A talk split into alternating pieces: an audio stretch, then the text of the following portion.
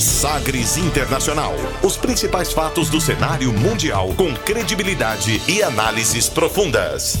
A contextualização histórica das últimas notícias com a apresentação de Rubens Salomão, comentários do professor de História Norberto Salomão e participação de especialistas. Um programa que vai além da notícia, com reflexões abalizadas sobre o panorama global. Sagres Internacional. Agora na Sagres.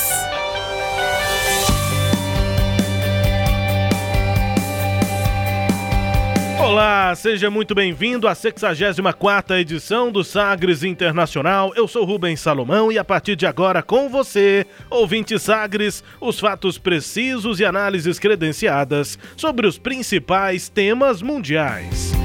E você confere nesta edição o tema do dia.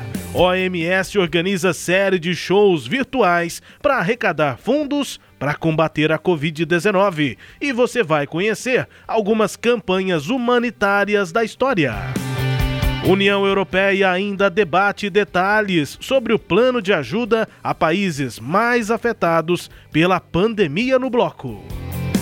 Nova York decide manter escolas fechadas pelo resto do ano letivo, em meio à expansão de casos de coronavírus. Estados Unidos se torna um país com mais casos e mais mortes pela doença no mundo e Donald Trump diz que quando reabrir a economia dos Estados Unidos, esse momento é a decisão mais importante de sua vida. Embaixada da China diz que falas de autoridades brasileiras não vão afetar a relação madura com o Brasil. E ainda a música mais tocada nas paradas da Austrália. Fique ligado, o seu Sagres Internacional está no ar. Você conectado com o mundo. Mundo. O mundo conectado a você. Sagres Internacional já está no ar e, como sempre, o programa conta com a produção, comentários do professor de História e Geopolítica, Norberto Salomão. Oi, professor, tudo bem? Olá, Rubens. Olá, os ouvintes do Sagres Internacional e do Sistema Sagres de Comunicação, né? Tudo bem, vamos seguindo aí como Deus quer, né? Como Deus manda. Agora, só lembrar aqui, viu, Rubens? É, primeiro, desejar feliz Páscoa a todos, sim, né? Sim, sim. E, e, e uma, uma Páscoa abençoada. E lembrar também que nesse mês, veja você, né, nós temos o Pesach, tivemos né, o Pesach, que é a Páscoa judaica. Porque eu não sei se você, os ouvintes, têm essa informação. Nós temos duas Páscoas. A Páscoa, a palavra Páscoa significa passagem. Então nós temos a Páscoa hebraica, que comemora o Êxodo, quando os hebreus, conduzidos por Moisés, segundo a referência bíblica, conseguiu retirar o povo hebreu do cativeiro do Egito um cativeiro que durou 400 anos.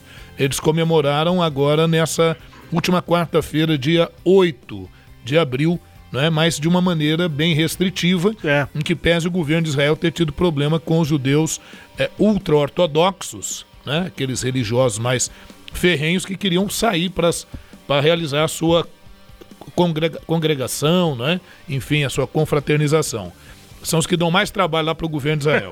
e nós temos nesse domingo agora a nossa Páscoa, que é a ressurreição de Cristo.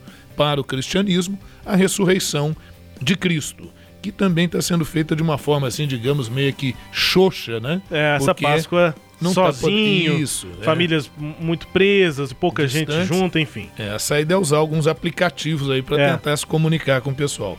E veja você, no dia 23 deste mês, de, de abril, nós vamos ter o início do Ramadã, que é aquele mês em que os muçulmanos ficam em contemplação, jejuam durante o dia e só podem comer depois que o sol se põe. Então, é. esses lembretes aí que em épocas de coronavírus, até mesmo as manifestações religiosas, culturais ficam comprometidas. Se não vejamos agora a, a cerimônia do fogaréu em Goiás foi pela primeira vez, se eu não me engano, em 200 anos, cancelada, né? Assim, ela não pôde é. ser realizada. Alguns membros até se vestiram, enfim, mas não houve a procissão de fato. Uh, é isso. Datas importantes, essa Páscoa aí, que seja uma ótima Páscoa para você também acompanhando aqui Sagres Internacional. A gente começa o programa de hoje, como sempre, também conferindo uma declaração de destaque nesta semana. Agora, as frases bem ou mal ditas por aí. Sim, pero la. Abre aspas. Nesta edição número 64, abre aspas para a chanceler da Alemanha, Angela Merkel. O país ainda tem restrições em relação ao plano econômico de 500 bilhões de euros da União Europeia, que deve ajudar aos países mais afetados no bloco pela pandemia do novo coronavírus. Para a chanceler, os impactos afetam todos os membros de forma simétrica. Ela disse isso. E a gente abre aspas para Angela Merkel.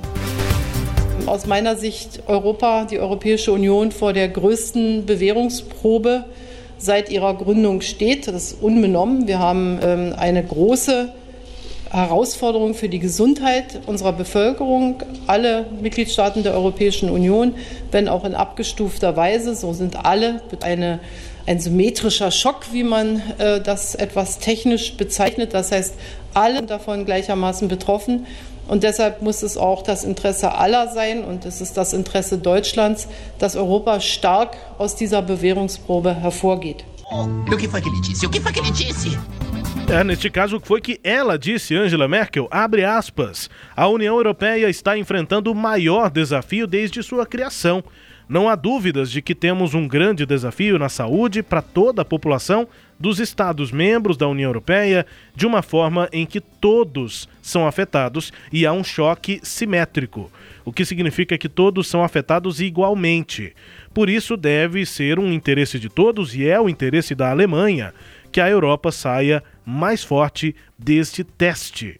Fecha aspas para Angela Merkel, ela usa uma palavra que pode ser entendida para a gente aqui como teste ou principalmente como desafio né, nesta, nesse contexto. Os ministros das Finanças da União Europeia concordaram, finalmente, nesta semana, depois de muito debate. A reunião aconteceu na quinta-feira e houve uma concordância em torno de um suporte financeiro equivalente a 500 bilhões de euros para direcionar as economias do bloco atingidas pelo coronavírus, depois de semanas de disputas que expuseram divisões dolorosas no bloco que caminha para uma forte recessão. A Alemanha, potência do bloco, assim como França, colocam os pés no chão para acabar com a oposição da Holanda sobre a fixação de condições econômicas ao crédito de emergência para governos que enfrentam Uh, os impactos da pandemia e após garantias para a Itália de que o bloco mostraria solidariedade mas o acordo não menciona a emissão conjunta de dívida para financiar essa recuperação, algo que a Itália, França e a Espanha pedem fortemente, mas que é um sinal de alerta para a Alemanha, Holanda, Finlândia e Áustria países que são relativamente menos afetados eh, em comparação com o caos, por exemplo, de Espanha e Itália. O acordo apenas questiona os 27 líderes nacionais do bloco europeu se instrumentos financeiros inovadores devem ser usados. Ou seja, o, o acordo não, não detalha ainda como é que essa, essa ajuda seria dada. Ministro das Finanças da França, Bruno Le Maire, disse que a Europa tem concordado com o plano econômico mais importante da sua história antes desse plano, acordado pelos ministros e que ainda precisa ter aprovação dos líderes, o primeiro italiano, eh, primeiro-ministro italiano Giuseppe Conte alertou que a própria existência da União Europeia estaria ameaçada se não pudesse se unir para combater a pandemia. Há semanas, países membros têm lutado para apresentar uma frente unida diante da pandemia, discutindo sobre dinheiro, equipamentos médicos, restrições de fronteiras e também restrições comerciais, em meio às complexas discussões que mostraram divisões amargas. Os países são parceiros, formam um bloco, mas Neste momento, a discussão ainda é intensa, apesar dos ministros de Finanças, que seria aqui o nosso ministro da Fazenda, hoje ministro da Economia, os ministros chegaram lá a um plano. Mas isso ainda não tem tantos detalhes assim, ainda há polêmica, ainda há disputa entre os países da União Europeia, professor. É, Rubens, realmente a situação é muito grave, não é? Aquilo que a gente até comentou em outros programas, que é, após a, a superação do corona, e acreditamos que em breve isso deve acontecer em alguns alguns meses, né? É, para a gente é muito, né? Claro, mas vai ser um processo meio complicado. Mas o que vem depois disso? Quer dizer, é uma onda recessiva é, é muito grande para as economias de todo o mundo e é óbvio que cada lugar, cada região vai sofrer isso de uma forma. E a União Europeia, que já tinha passado por um teste complicado, que foi o Brexit, né? e agora tem talvez o maior desafio que um bloco econômico pode enfrentar, que é como viabilizar a, a, o auxílio, né? Como viabilizar é, uma forma, um plano econômico para a recuperação dessas economias. Tá, por que, que, é tão complicado assim? Não seria só reunir assim um dinheiro, fazer, digamos assim, vou falar em termos bem simples, viu, Rubens? Fazer uma vaquinha e aí quem pode mais dá mais, quem pode menos dá menos, quem não pode nada não dá nada, e aí a gente faz assim uma divisão da, da desse, dessa questão. Bom, não é tão simples assim. É, essa né? de quem pode mais dar mais é basicamente o que nós ouvimos na fala da Angela Merkel, né? Exatamente. né? Ela fala de simetria, de igualdade Isso. no impacto do coronavírus para todos os países. Exatamente. Ela está indicando que não necessariamente a ajuda tem que ser maior da Alemanha a outros é países. Isso. E aí, viu, Rubens, surgiu a seguinte questão, porque já havia antes, eh, já desde 2012, quando houve uma, uma crise forte, e surgiu lá um, um, um uma medida econômica para a Europa, né, para substituir um plano de emergência na Europa, é, ali já se falou de um eurobônus, de se criar um eurobônus, que seria nada mais, nada menos do que ah, uma emissão conjunta de títulos da dívida pública, em condições de igualdade. E aí, quando a gente fala em, em emissão de títulos da dívida pública, como é que a gente poderia explicar isso, né, Rubens, de uma forma mais simples? É assim: os estados, em sua maioria, os países, em sua maioria, eles gastam mais do que eles arrecadam. Então isso gera déficit público, gera um déficit orçamentário. Né? Aquela famosa dívida soberana, uhum. por aí vamos nós.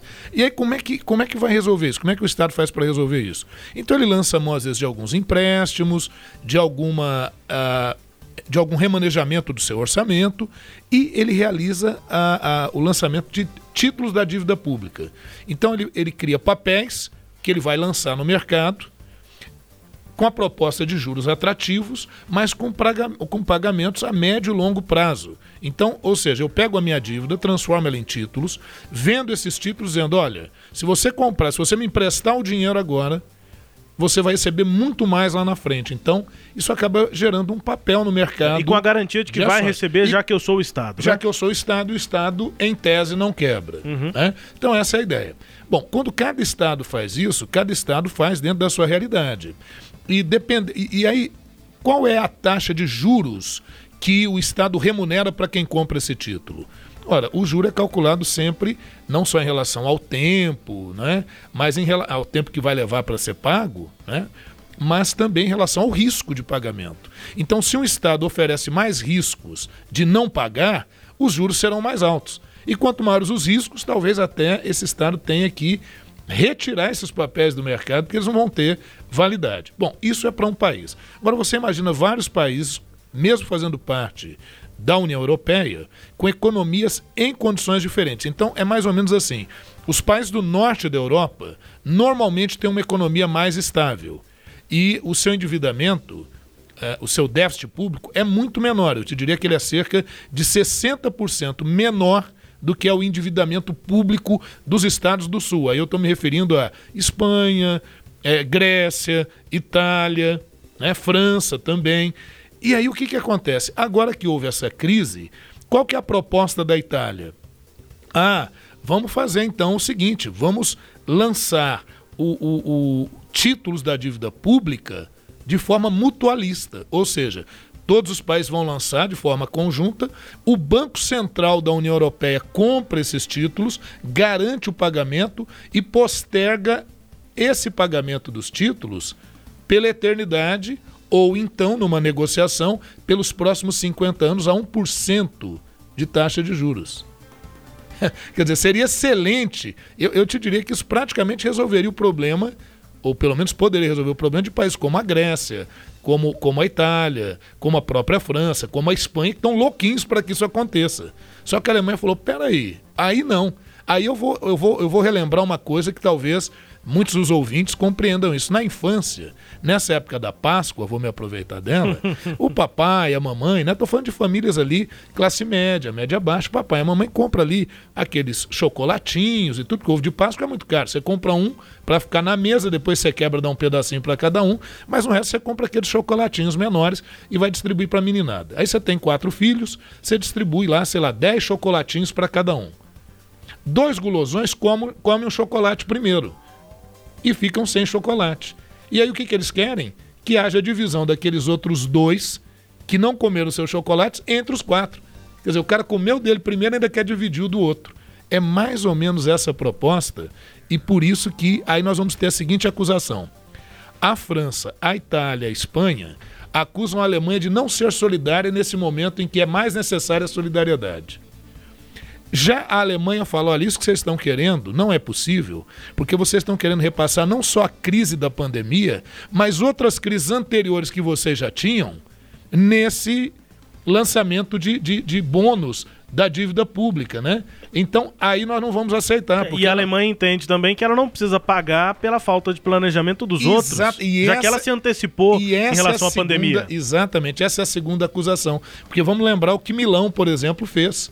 Milão não para. Enquanto que a Alemanha lá estava tomando medidas restritivas. Já estava parando. Muito criticadas, parando, é, adquirindo testes para a doença. Então, enquanto um teve todo um processo de, de precaução, o outro deixou a coisa andar. Agora a crise é muito grande e a Alemanha falou: nós não somos contrários a ajudar mas nós vamos usar outros mecanismos que não estes, que aliás já tinha sido proposto lá em 2012 para resolver problema de crise econômica desses países. E, e o que está sendo planejado até agora, depois de muitas semanas, aí, de algumas semanas, né, de, de discussão entre os ministros, o que, que saiu de lá? É, basicamente uma implantação, uma execução de um mecanismo que já existe, Mecanismo Europeu de Estabilidade, MEE Mecanismo Europeu de Estabilidade. Foi criado em 2012 e agora seria executado eh, durante a crise da dívida da zona do euro lá em 2012, concede linhas de crédito preventivas aos países mais afetados pela crise da saúde agora. É basicamente isso que o professor explicou. É, é um plano que teria um valores em torno de 500 bilhões de euros, mas é exatamente isso que ainda está em discussão entre os líderes. E quais são as principais eh, demandas, principais interesses? Uh, atingir um estímulo à economia, dando garantias a empresas, ou seja, evitando que as empresas quebrem e também, ao mesmo tempo, investimentos específicos para a geração de empregos nos próximos meses subsequentes à, à crise. É, é isso. E, e, assim, né, Rubens? É, é, o, esses bônus da dívida pública seria para poder financiar o Estado, né, financiar os estados em crise. Mas muitos economistas estão acreditando que, que isso talvez não seja suficiente e que talvez os bancos é, é, centrais dos, dos, vários países, não só da Europa, mas talvez no Brasil, na América Latina, em outros lugares, tenham que emitir moedas sem lastro, o que fatalmente gera inflação, mas não lançar essa moeda simplesmente assim, aleatoriamente na economia, mas em áreas específicas para tentar recuperar a economia, e recuperando a economia, logo esse dinheiro que foi emitido sem lastro se pagaria, né? É isso. Lá em Portugal fizeram até uma brincadeirinha, né? Sim. Porque bônus é, em inglês é bond, né? Então eles disseram: meu nome é Bond, Corona Bond. é o, o ajuda o bônus do é. Corona, né? Só que aí misturou duas coisas, né? Eu acho que misturou aí o, o, o, agente secreto 007 com Missão Impossível, né? Basicamente, dois filmes aí, é né, de, aí. De, ação, de, ação, de aventura. É, missões difíceis aí para a União Europeia. Angela Merkel, a chanceler da Alemanha, no nosso quadro Abre aspas. Sem dúvida, tema para os próximos programas e a gente segue acompanhando aqui essa discussão entre os países membros do Bloco Europeu. Abre aspas, chegando ao fim, vamos agora ao tema do dia. Navegando pelos mares da informação. Sagres Internacional.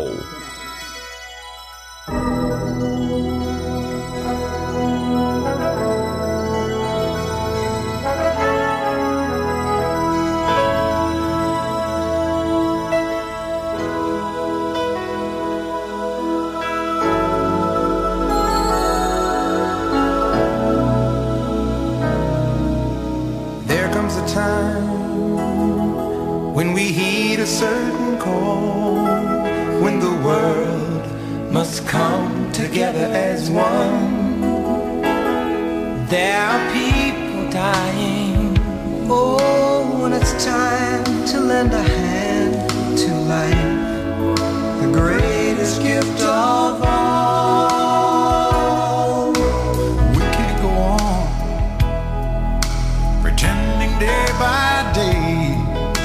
someone somewhere will soon make a change. We all a part of God's great big family. And the truth, you know, love is all we need.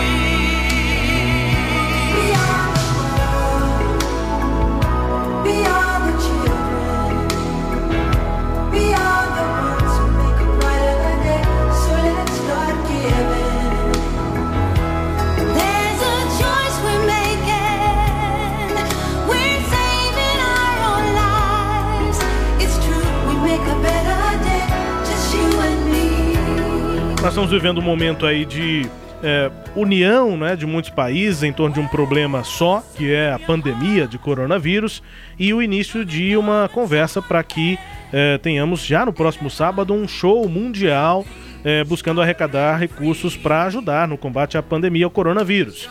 E a gente começa então esse tema ouvindo música de autoria aí de Michael Jackson e Lionel Richie, We Are the World. Marcante aqui para nós mesmos no Brasil, né? Música da campanha USA for Africa de 1985. Nós vamos falar mais sobre a campanha e começamos falando aqui sobre a, o que foi anunciado nesta semana. A Organização Mundial da Saúde, OMS, anunciou, em parceria com a cantora Lady Gaga e a instituição Global Citizen, uh, a One World Together at Home. Na tradução, Um Mundo Juntos em Casa.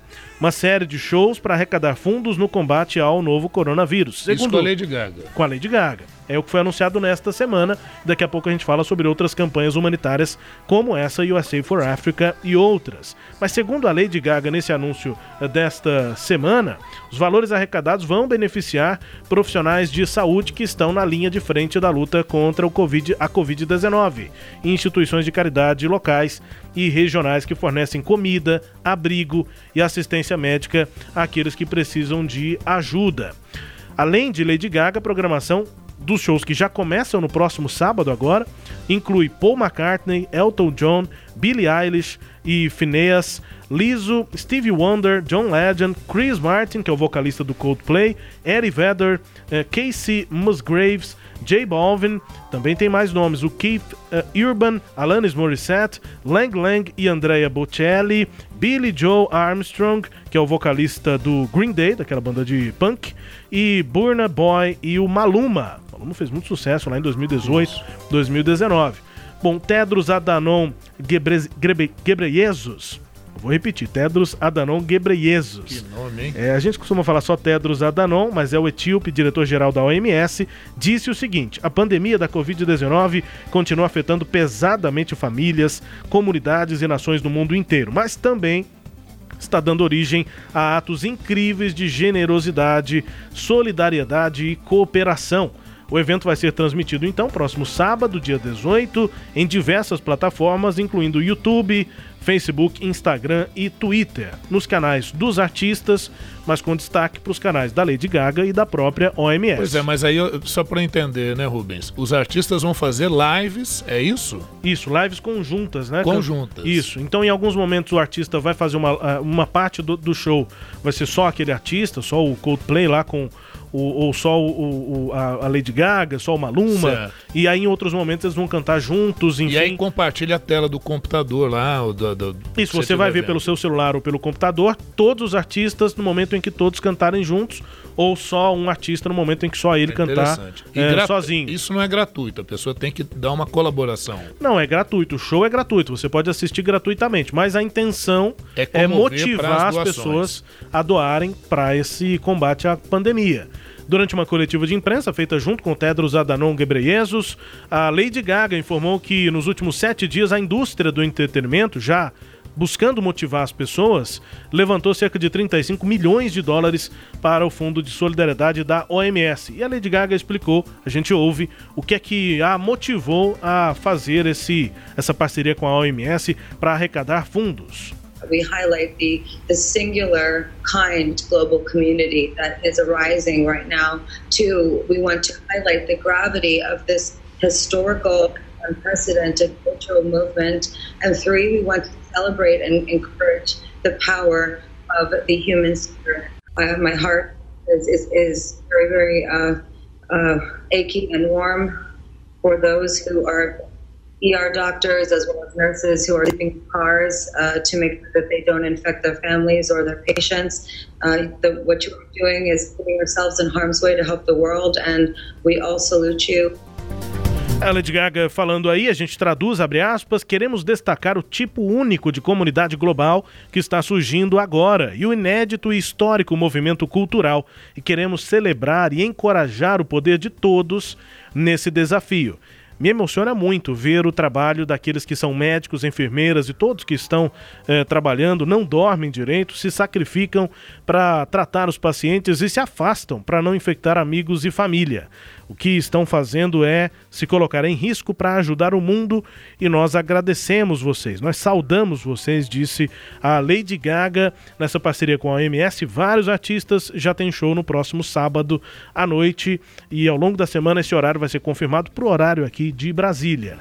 Mas é mais uma iniciativa, de, entre outras, que nós vamos citar aqui, né, professor, de campanhas Isso. humanitárias é. ao longo da história. É verdade. E aqui, Rubens, assim, nesse período de, da pandemia, a gente observando algumas celebridades, tanto no exterior quanto aqui no Brasil, fazendo doações para o combate. Né? O Justin Bieber foi um dos primeiros, o Leonardo DiCaprio. É, tem um monte de aqui Vários, no Brasil, né? a Xuxa. Essas lives aqui Lionel gigantes, né? Né? As lives gigantes aqui de, de cantores, né? Vou Isso. nem citar porque tantos já fizeram, tão grandes, né? Para citar aqui, para citar ela em referência a todos os outros, a Marília Mendonça, né? Bateu Verdade, recordes sim. também aí, é. que é a rainha aí do sertanejo, a rainha do Brasil, né? Mas enfim, então, são várias lives e aí essas lives também, da mesma forma, você pode acessar de graça, mas os artistas estão buscando doações e recebem muitas doações por essas transmissões. É, a Xuxa anunciou a doação de um milhão de reais ao SUS, além da distribuição de 300 mil sabonetes e outras questões mais. Ivete Sangalo também com doações. Enfim, o pessoal está se mobilizando aí. A gente vai, a partir de agora, conferir outras campanhas que mobilizaram o mundo nesse tom humanitário. At Christmas time, we let in light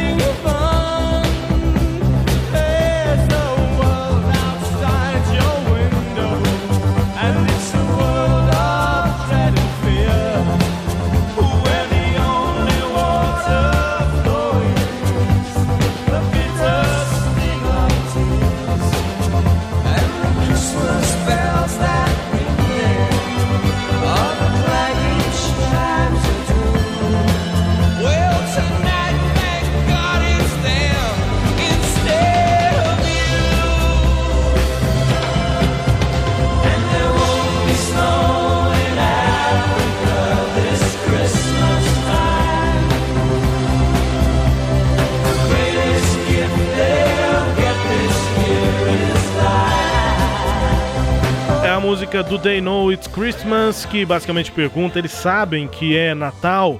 A Band-Aid, um grupo de artistas né, dos mais relevantes, principalmente britânicos e irlandeses, é, que se organizaram em uma banda, basicamente, né, para essa música do They Know It's Christmas, em 1984 principais organizadores, o Bob Geldof e o Mid-Ear, com o intuito de arrecadar fundos em prol dos famintos da Etiópia ao lançar esse compacto aí a música do They Know It's Christmas, na época do Natal, tentando conscientizar, né, as pessoas aqui que muitas vezes tem uma mesa cheia, mesa farta no Natal, é, lembrando que tem é, questionando, né? É, será que as pessoas que estão na extrema miséria na África sabem pelo menos que é Natal?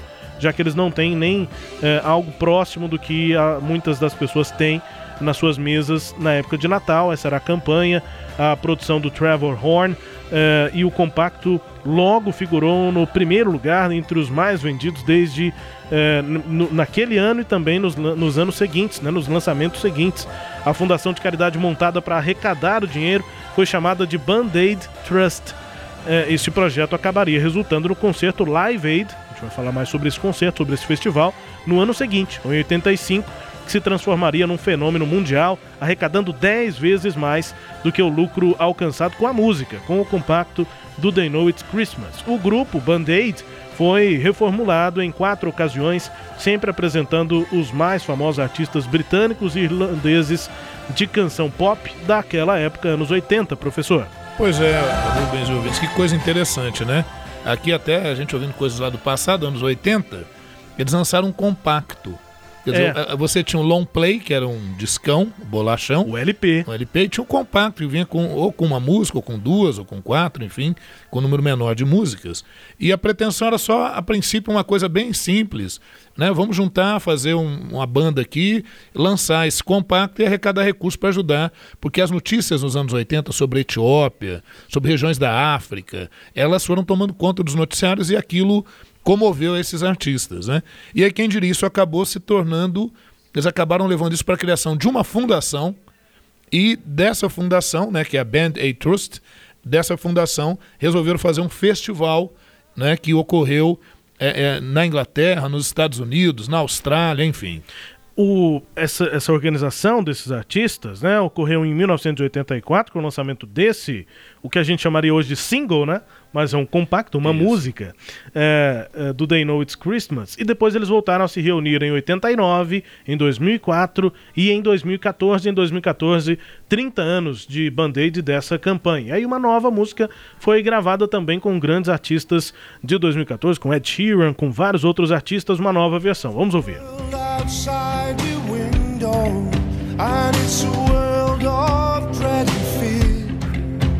Where a kiss of love can kill you.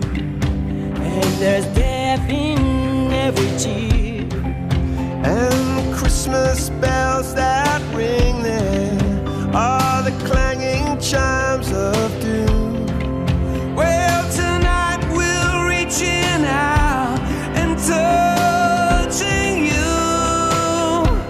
Essa voz marcante aí conhecida não dava, né? Em 84 e em 2014 sempre esteve lá Bonovox, né, Bonovox. do YouTube, entre outras músicas, entre outros músicos, artistas, vozes marcantes aí nessas gravações 84, 89, 2004 e 2014. É isso, você falou do Bonovox e, e aí eu me lembro de que em uma edição passada você mostrou ele só com o celular e o piano, é. tocando com uma mão só.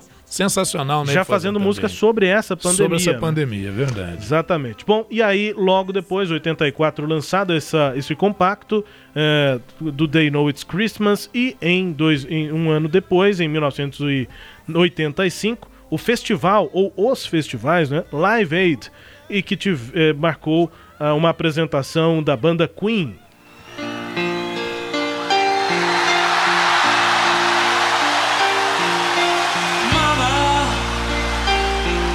uma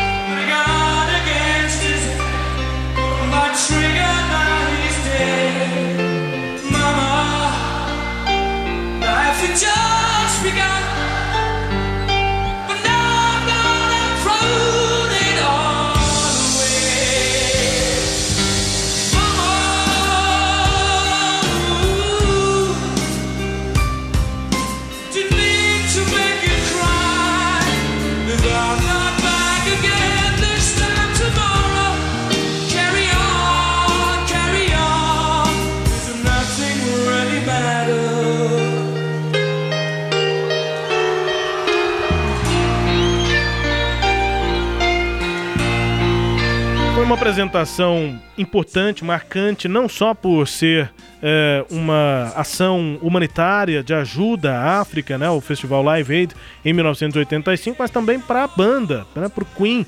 Fred Mercury tinha tentado antes disso uma carreira solo, tinha se distanciado, e aí ele não deu muito certo, ele acabou é, entrando quase que em depressão. É, isso é muito mostrado no filme que mostra a biografia do, do Fred Mercury. Bohemian Rhapsody, que foi premiado, inclusive, recentemente, com uma atuação brilhante do, do protagonista que encarna ali o Fred Mercury. E aí eles voltam exatamente para esse show, uma apresentação mundial que marcou época como sendo uma das maiores transmissões do mundo, torno de 2 bilhões de pessoas assistindo, e eles voltaram sem lá muito ensaio, e foi a retomada do Queen exatamente para esse show. Depois de terem brigado muito, depois de muitas divergências, eles voltaram para esse show. Então, uma, é, uma apresentação emblemático, né? emblemática e com uma aquelas interpretações do Fred Mercury, né, que sempre são é, marcantes. A gente vai ouvir uma outra música também dessa apresentação do Live Aid no final aqui deste bloco. Mas enfim, Live Aid, um festival de rock realizado né, em 13 de julho de 1985. O evento foi organizado por Bob Geldof e o Mid Ear, que tinham organizado no ano anterior uh, o compacto uh, do Band-Aid. E o objetivo, arrecadar fundos para acabar com a fome na Etiópia. Os concertos foram realizados no Wembley Stadium, no estádio de Wembley, em Londres. A plateia lá, de 82 mil pessoas. Depois também houve apresentações. Eh, o Live Aid foi para o estádio John F. Kennedy, eh, na Filadélfia, onde quase 100 mil pessoas acompanharam, 99 mil pessoas em loco. E alguns artistas também levaram o festival para Sydney, na Austrália, Moscou, na Rússia e para o Japão das maiores transmissões em larga escala por satélite da história da televisão em todos os tempos. A estimativa é de que quase 2 bilhões de, de pessoas tenham assistido em mais de 100 países as apresentações aí dos artistas, alguns problemas técnicos, né? A apresentação do The Who, eh, do Paul McCartney Isso. também, mas enfim, foi algo eh, estrondoso e não só pelo tamanho daquela transmissão uhum. para o mundo inteiro, mas, claro, pela arrecadação de fundos para a Etiópia. É, os organizadores, viu, Rubens, eles achavam que seria necessário pelo menos a presença de um dos Beatles, né? É. E aí o, o Paul McCartney falou que os filhos dele o convenceram né, a participar, e na apresentação dele, nos primeiros dois minutos, deu pau. É. Né? Não conseguiu ser transmitido, mas depois a coisa rolou. Infelizmente. Bom, e aí em 1985 também o lançamento da campanha que nós citamos aqui no início desse tema. Ouvimos a música uh, We Are the World, USA for Africa. USA é também a sigla de United States of America, mas nesse caso a sigla uh, se refere a United Support of Artists for Africa. É, por isso, USA de United Support of Artists, USA e o For Africa na frente, por isso fica USA for Africa, é o nome sob o qual é, é, 45 artistas norte-americanos liderado, liderados por Michael Jackson, Lionel Richie, Harry Belafonte, Kenny Rogers gravaram o compacto We Are the World em 1985, canção que alcançou a primeira colocação na parada de sucessos dos Estados Unidos e do Reino Unido em abril daquele ano. A maioria dos lucros dessa empreitada foi para a fundação USA for Africa Foundation, eh, que os usou para ajudar vítimas da fome e doenças na África, especialmente para a Etiópia também. Alguns críticos dessa ação alegam, no entanto, que o dinheiro arrecadado foi entregue aos governos muitos dos quais ditatoriais dos países afetados pela fome, em vez de irem diretamente, os recursos irem diretamente para a população. USA for Africa também realizou um evento beneficente, Hands Across America, as mãos é, pela América, é, em que 7 milhões de pessoas aproximadamente seguraram umas nas mãos dos outros, das outras em uma corrente humana durante 15 minutos num caminho que se espalhava pelos Estados Unidos. Participantes pagaram 10 dólares para ingressar à fila. Então foram 70 milhões é, de dólares arrecadados né? só com isso. Dinheiro também para aliviar a fome lá e falta de moradias também na África. Uh, ao todo, com um evento, com as vendas do compacto We Are the World, a estimativa é de 100 milhões de dólares arrecadados, professor. É isso aí. E o pessoal também está tá, tá preocupado né, com o que vai acontecer com a África, né? Que a África que já é muito pobre num, numa situação dessa, a coisa fica ainda mais complicada, né?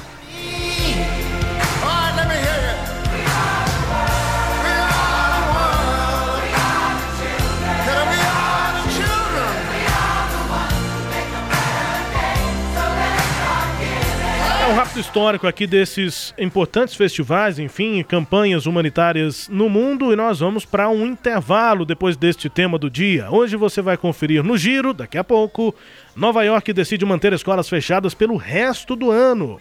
E ainda Donald Trump diz que quando reabrir a economia, essa decisão do momento de reabrir a economia dos Estados Unidos é a decisão mais importante de sua vida. E a embaixada da China diz que faltas, as falas de autoridades brasileiras não vão afetar a relação madura entre Brasil e China.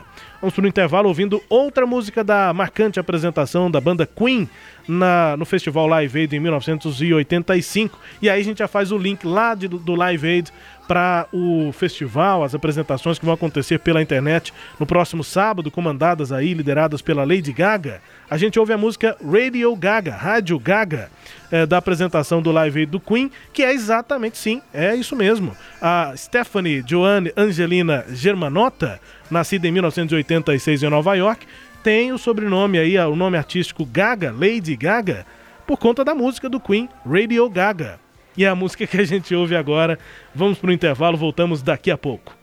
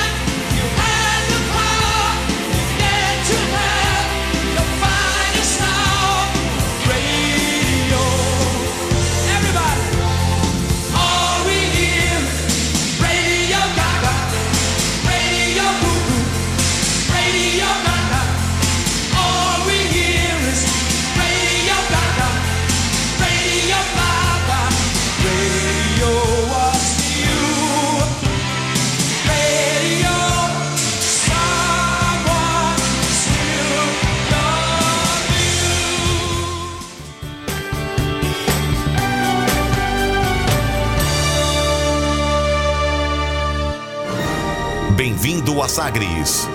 Em tom maior. Mosquito da dengue entrou no grupo. Fala galera, acharam que eu não ia participar desse grupo, né? Tô aqui pra avisar que eu e os meus amigos estamos chegando com tudo na casa de vocês. No trabalho, na escola, em todo lugar. Você só precisa deixar a água parada que a gente faz a visita. Mosquito da dengue foi excluído do grupo. Em um mundo tão conectado, que tal compartilhar um alerta? Vamos usar a força das redes sociais, do boca a boca e das conversas na vizinhança para deixar o Aedes aegypti sem assunto. Sem ter como entrar no grupo, ele será bloqueado e excluído das nossas vidas. Só você tem esse poder. Tampe caixas d'água, elimine a água parada e fiscalize o seu bairro. Compartilhe esta ideia. Sexto com S de saudade. Discordo. Aqui não precisa sextar mais pra ter saudade, não. É segunda, terça, quarta, quinta. Todo dia eu tô com saudade de sair na rua, ver gente, ver meus parentes, meus amigos, abraçar, beijar. Saudade até de pegar ônibus lotado com aquele cheiro de suor em mim. Não, é, exagerei um pouquinho. Mas enfim, todo dia agora é essa de saudade. Tá complicado, viu? Porém, eu sigo daqui me cuidando, vocês seguem daí se cuidando. Um beijo pra todo mundo e saudades. Este é um tipo de desabafo que representa milhares de pessoas neste momento. A saudade bate. Mas a vontade de vencer este vírus é maior. Fiquem em casa, na companhia da nossa rádio. Entretenimento, Jornalismo. prestação de serviços. Rádio Sagres. Em tom maior.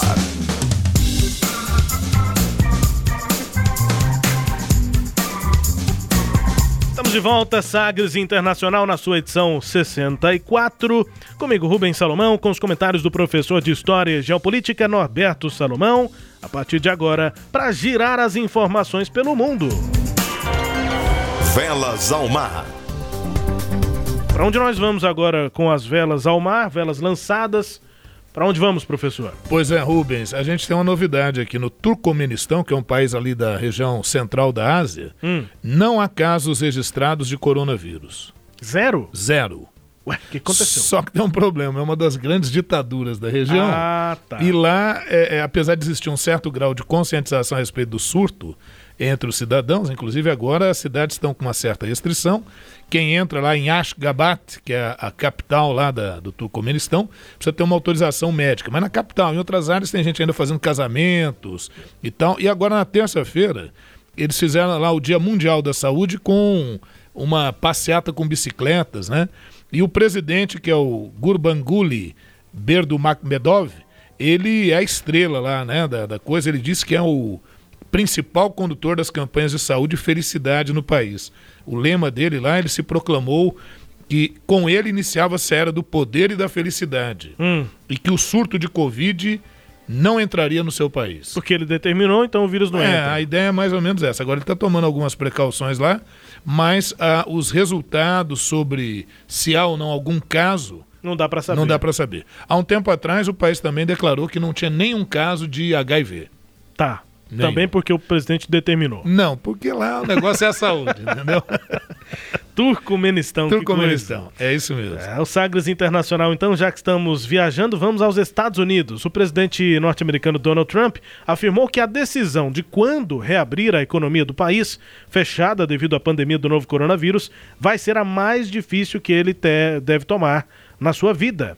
Abre aspas, terei que tomar uma decisão e só peço a Deus que seja a decisão certa, mas diria sem dúvida que é a decisão mais importante que já tive que tomar, disse Trump numa entrevista coletiva. Ele vai tentar a reeleição em novembro e está ansioso por reabrir a economia dos Estados Unidos depois de semanas de duras medidas que fecharam empresas e reduziram drasticamente o transporte em todo o país para conter a propagação da Covid-19. Estados Unidos já ultrapassaram e com sobras e os números continuam subindo.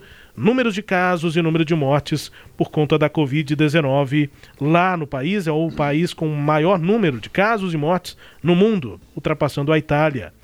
O sólido desempenho econômico do país era a principal bandeira de Donald Trump, mas a abertura prematura poderia colocar em risco vidas se os contágios dispararem. Vamos ouvir um trecho dessa entrevista de Donald Trump. Mr. President, there's obviously a lot of interest in how you're going to make that decision. What? What? That's a very big decision. What? I don't know that I've had a bigger decision than that when you think, right? I think. think- I mean, think of that decision. Somebody said it's totally up to the president. It's totally up, and it is. I don't know that I've had a bigger decision, but I'm going to surround myself with the greatest minds. Uh, not only the greatest minds, but the greatest minds in numerous different businesses, including the business of politics and reason. And we're going to make a decision, and hopefully it's going to be the right decision. I will say this uh, I want to get it open as soon as we can. We have to get our country open, Jeff.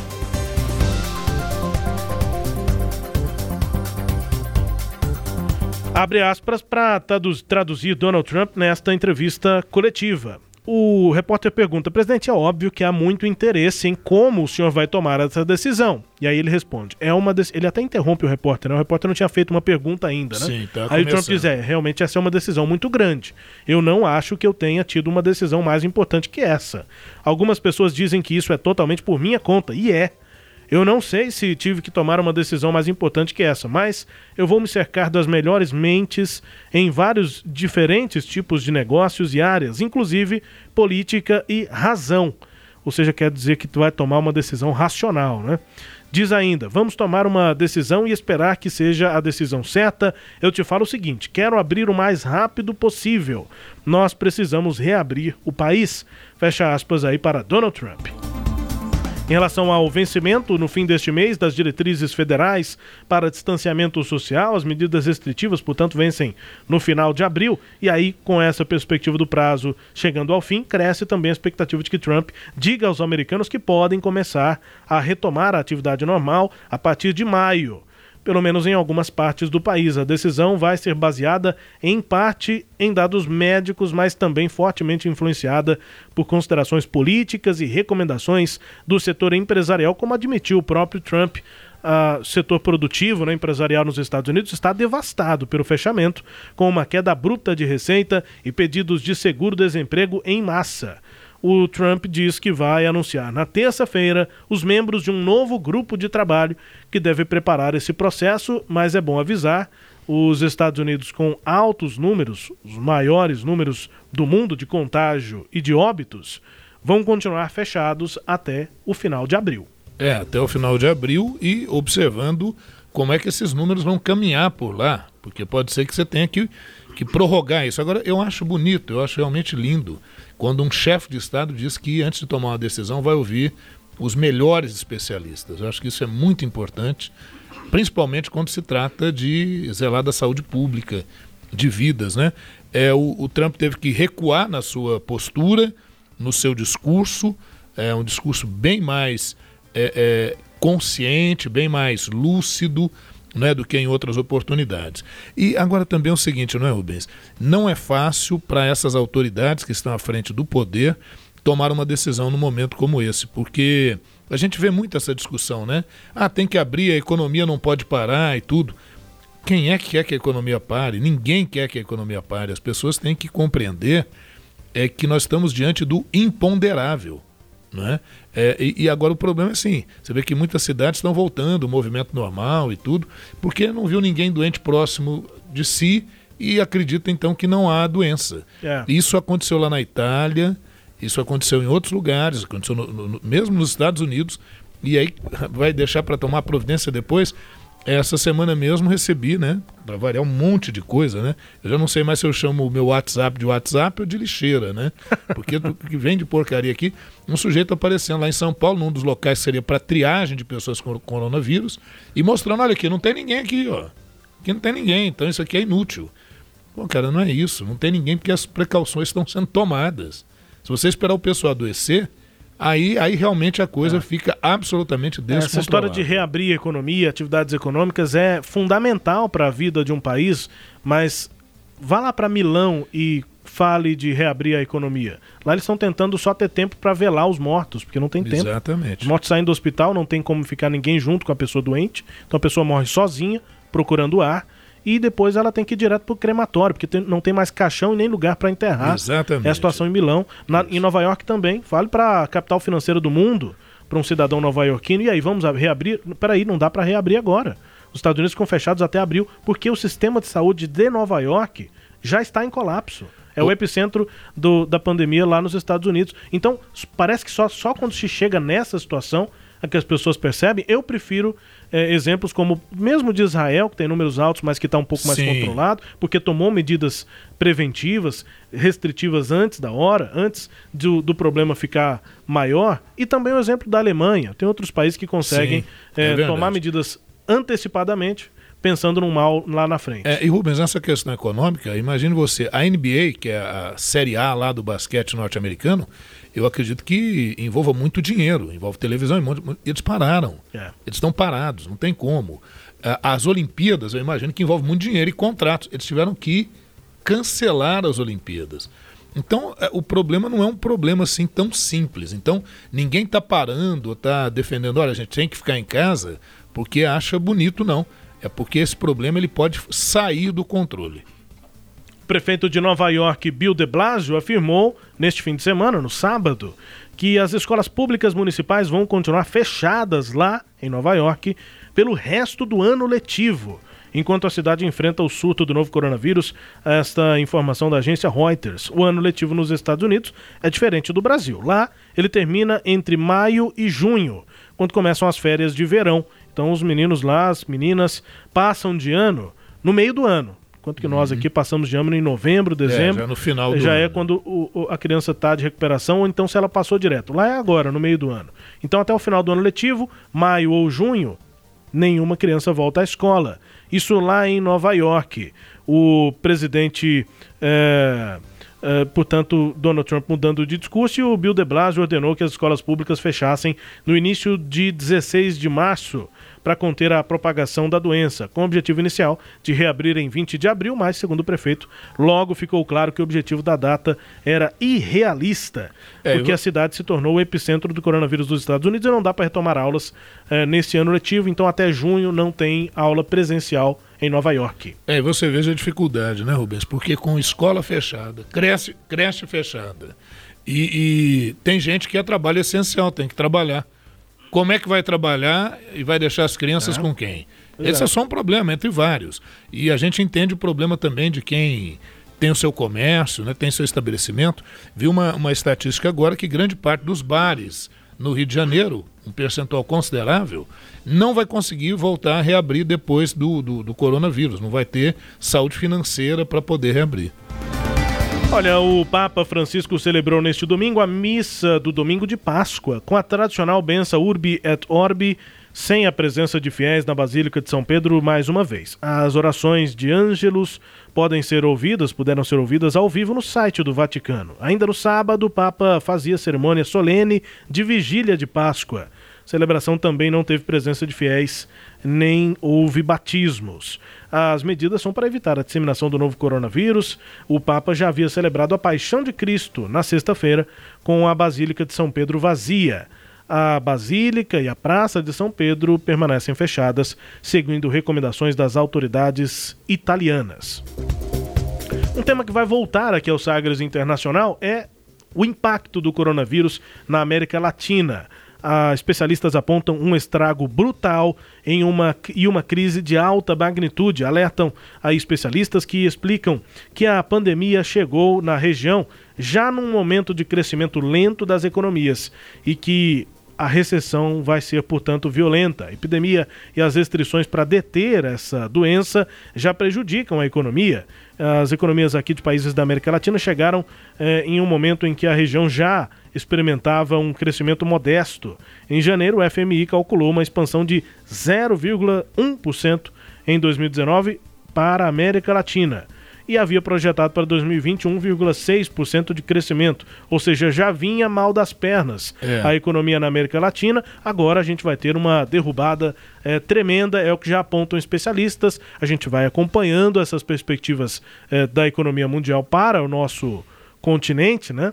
E nos próximos programas vamos voltar Isso. a detalhar esse tema. Só acrescentar uma questão, né, Rubens? Além dessa, desse crescimento é, é, inerte né, que nós vamos ter aí, a recessão, nós ainda vamos ter o aprofundamento da desigualdade socioeconômica. No lugar em que essa, essas desigualdades, essas discrepâncias são tão grandes, né, elas tendem a se aprofundar ainda mais. O Sagres Internacional também com as notícias do Brasil. O Ernesto nos convidou. Brasil Internacional. O ministro conselheiro da Embaixada da China no Brasil, Ku Yuhui, afirmou em entrevista que a relação entre os dois países é madura e que o momento é de cooperação entre eles.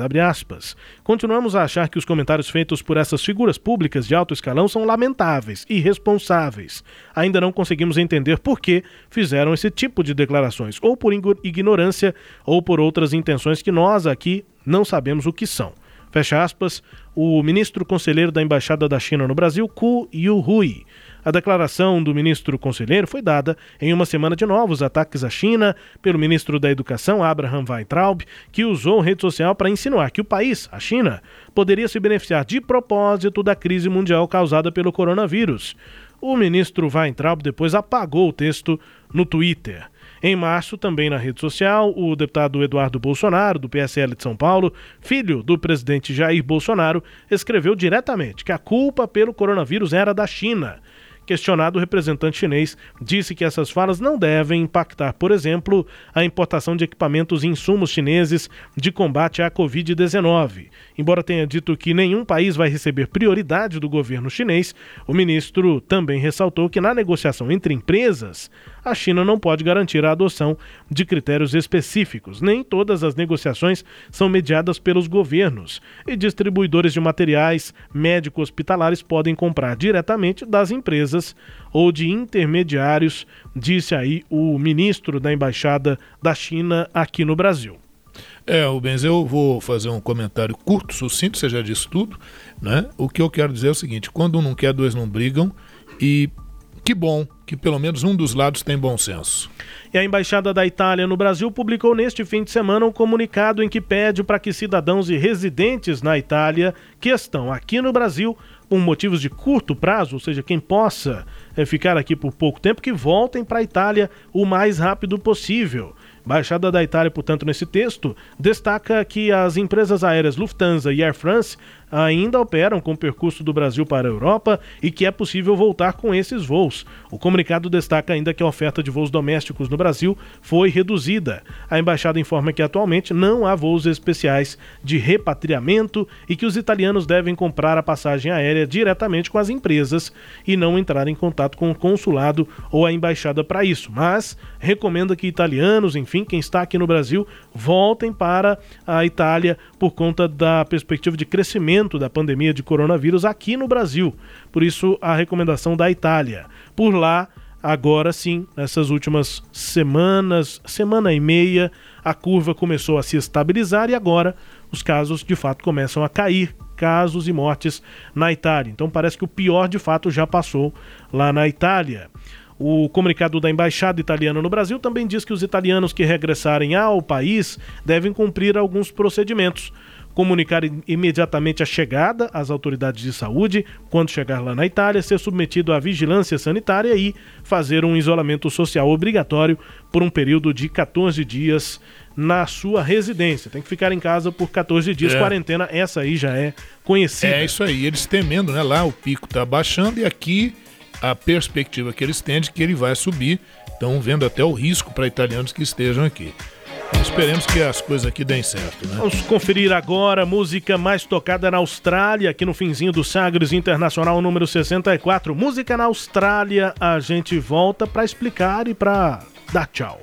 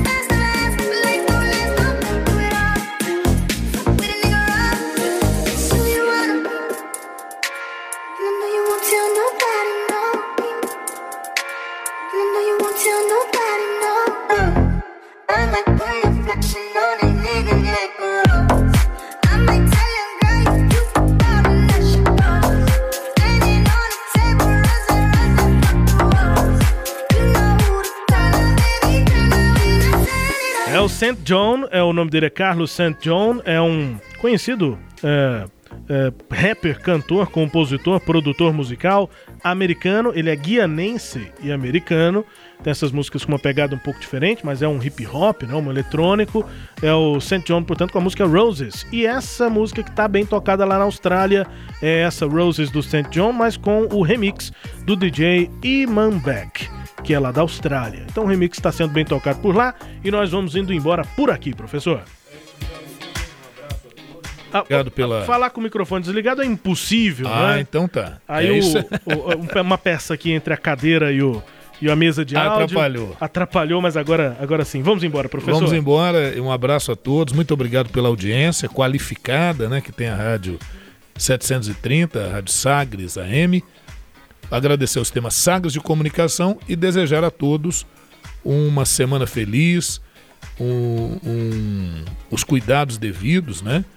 E que Deus proteja todos nós. É isso aí. Vamos que vamos. Dá tempo ainda de desejar uma feliz Páscoa, né? Neste domingo. Sim. Grande abraço a todos aqui. Obrigado pela companhia. Vamos até a próxima edição. Estaremos juntos aqui na edição 65. Grande abraço. Tchau, tchau.